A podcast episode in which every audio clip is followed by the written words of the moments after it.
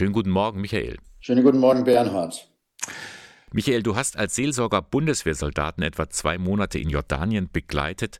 Was kannst du über den Einsatz sagen? Woran beteiligt sich die Bundeswehr dabei? Ja, die Bundeswehr beteiligt sich an einer Bekämpfung des Wiedererstarkens des islamischen Staates in Syrien und im Irak für eine Stabilisierung des politischen Systems im Hinsicht auf demokratische Strukturen im Irak, auch Polizeiausbildung und äh, so, so Dinge.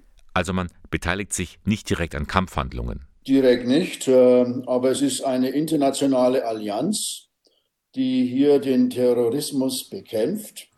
Also zum Beispiel die Franzosen, die Belgier oder auch die Amerikaner, die fliegen natürlich auch von dort aus scharfe Einsätze in diese Gebiete. Wie muss ich mir jetzt das Lager vorstellen? Das liegt ja mitten in der Wüste. Und du hast ja schon öfters Touren durch die Wüste unternommen, aber diese Unterbringung ist sicherlich nicht unbedingt idyllisch. Ja, das ist eine Airbase der Jordanier, Mufawak Salti Airbase heißt sie. 30 Kilometer im Umkreis herum ist dieses Lager groß, eingezäunt, Stacheldraht, ungefähr 120 Kilometer von Amman entfernt. Da gibt es dann eine Asphaltstraße durch die Wüste. Links und rechts liegen meistens Steinbrocken, Dreck, Abfall, Geröll. Also das ist ähm, eine der unschönsten Wüsten, die ich jemals gesehen habe. In dieser großen Airbase der Jordanier befindet sich seit äh, über drei Jahren dieses deutsche Camp. Das muss man sich vorstellen wie ein Gefängnis. Es sind außen herum hohe Mauern, schusssicher, Stacheldraht, Kameras, Beleuchtung nachts. Und äh, innen drin befindet sich außer Schotter, Asphalt und Beton eigentlich nichts. Und da stehen einige Gebäude drin, die für die Stabsarbeit, für die Unterkunft, äh, für die Betreuung, für Sport und so weiter. Auch eine Kapelle gibt es. Eine Kapelle mitten in der Wüste, vielleicht ein Ort, den du mehr als andere aufgesucht hast.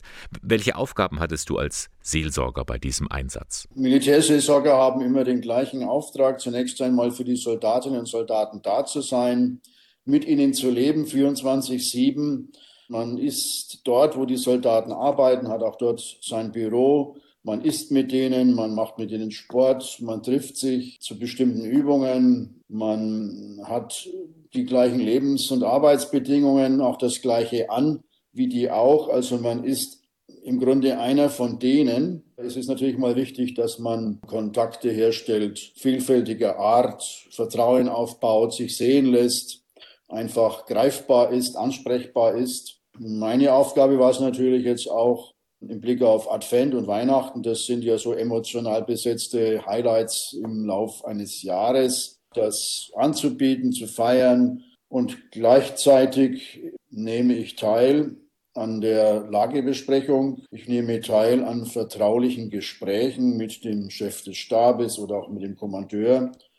Was wichtig ist, ist das psychosoziale Netzwerk, das auch dort funktioniert, wie in jedem Bundeswehrstandort. Heißt also die Seelsorge, die Medizin, der Arzt und der Psychologe zum Beispiel, die bilden miteinander ein festes Team, treffen sich regelmäßig, um sich miteinander dahingehend zu verständigen, wie die Lage vor Ort ist und auch äh, im Fall eines Falles sehr schnell ansprechbar und, und ähm, greifbar zu sein. War es denn für die Soldaten belastend, so fern der Heimat zu sein? Wurdest du da als Gesprächspartner gesucht?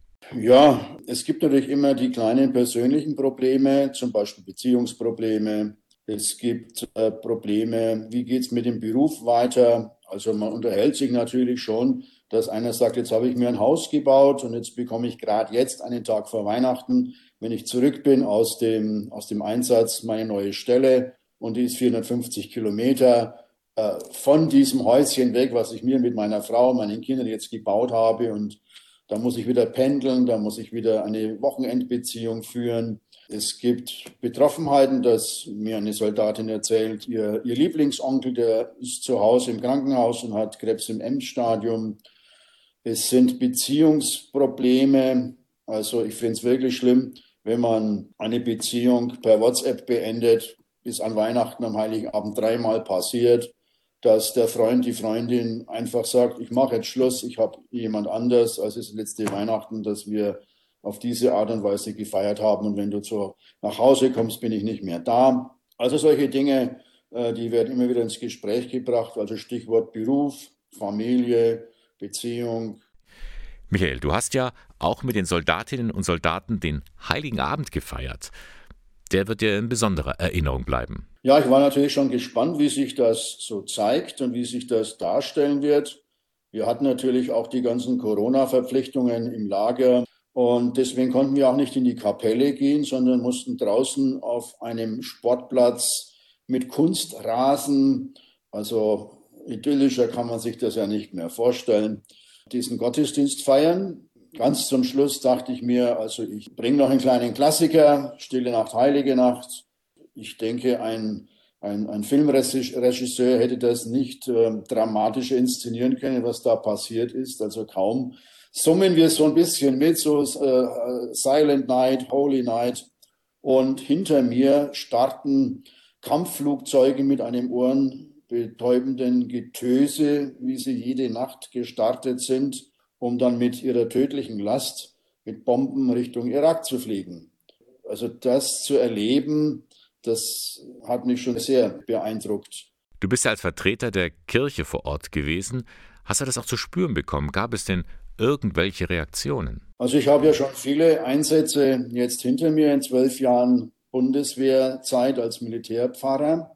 Und ich habe es schon erlebt, dass offensichtlich jetzt auch eine neue Generation von jungen Leuten da ist, die mit Kirche überhaupt nichts mehr zu tun haben. Also die, die kritisieren da auch nichts mehr, die reiben sich auch nicht mehr dran. Für die ist es einfach etwas, was für ihr eigenes Leben komplett irrelevant ist. Die finden mich als netten Kumpel, als einen, der da ansprechbar und dabei ist. Das ist in Ordnung. Aber als Vertreter der kirchlichen Institution, da wollten sie mich äh, quasi überhaupt nicht irgendwie wahrnehmen. Und ich habe bei unterschiedlichen Gelegenheiten auch sehr, sehr deutliche Dinge gehört, die ich vor einigen Jahren so nicht wahrgenommen habe. Also der Missbrauch in der Kirche spielt eine ganz große Rolle. Dann kommen so Sätze, Sie gehören doch auch zu diesem Verein zur Förderung äh, von Pädophilie. Oder ein anderer sagte mir, die Kirche, die katholische, ist eine der blasphemischsten Organisationen, die er kennt. Das sind allerdings dann etwas schon ältere Leute, sage ich mal zwischen 30 und 40, die das noch sagen mit einem gewissen kirchlichen Hintergrund, den sie noch hatten. Also die Soldaten reden da Klartext, äh, ungeschminkt, äh, auch undiplomatisch, wie es sonst manchmal so üblich ist. Die knallen dir die Sachen ins Gesicht, äh, im Guten wie im Bösen und das musst du dann aushalten. Hm. Was hat sich denn dann danach jetzt für dich verändert? Du bist wieder zurück in Deutschland. Gibt es etwas, was dich im Nachgang noch beschäftigt? Die Fragestellungen, die mich beschäftigen, sind natürlich auf unterschiedlicher Ebene anzusiedeln.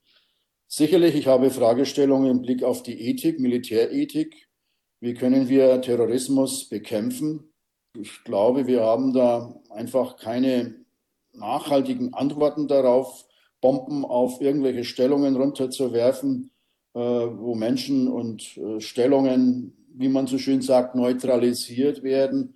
Ob das ähm, eine gute Lösung ist, wage ich zu bezweifeln. Gleichzeitig hat es mich sehr beschäftigt, dass unweit des Lagers, äh, in dem wir waren, ein Flüchtlingslager mit 25.000 Flüchtlingen war.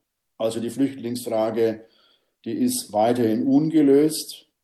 Ich denke mir auch, wie massiv ist denn die, die Kirche überhaupt in der Lebenswelt der Menschen anwesend? Zum Beispiel, was blenden wir tatsächlich aus in Gottesdiensten und sonst wo, um ästhetische, liturgische Idyllen zu schaffen, die wie eine Blase wirken, aber nichts mit dem Leben der Menschen zu tun haben. Also das habe ich zum Beispiel an diesem Weihnachtsgottesdienst ganz stark gemerkt. Und ähm, natürlich frage ich mich, wie können wir uns als Kirche, auch jetzt zum Beispiel Stichwort synodaler Weg, tatsächlich neu aufstellen, um nicht noch mehr das Markenzeichen irrelevant bekommen zu müssen von sehr, sehr vielen Menschen, die sich äh, da überhaupt nicht mehr damit auseinandersetzen möchten. Ja, viele Fragen, die offen bleiben, die aber gestellt werden müssen. Michael Melch, vielen Dank für das Gespräch und dir persönlich alles Gute. Ja, vielen Dank.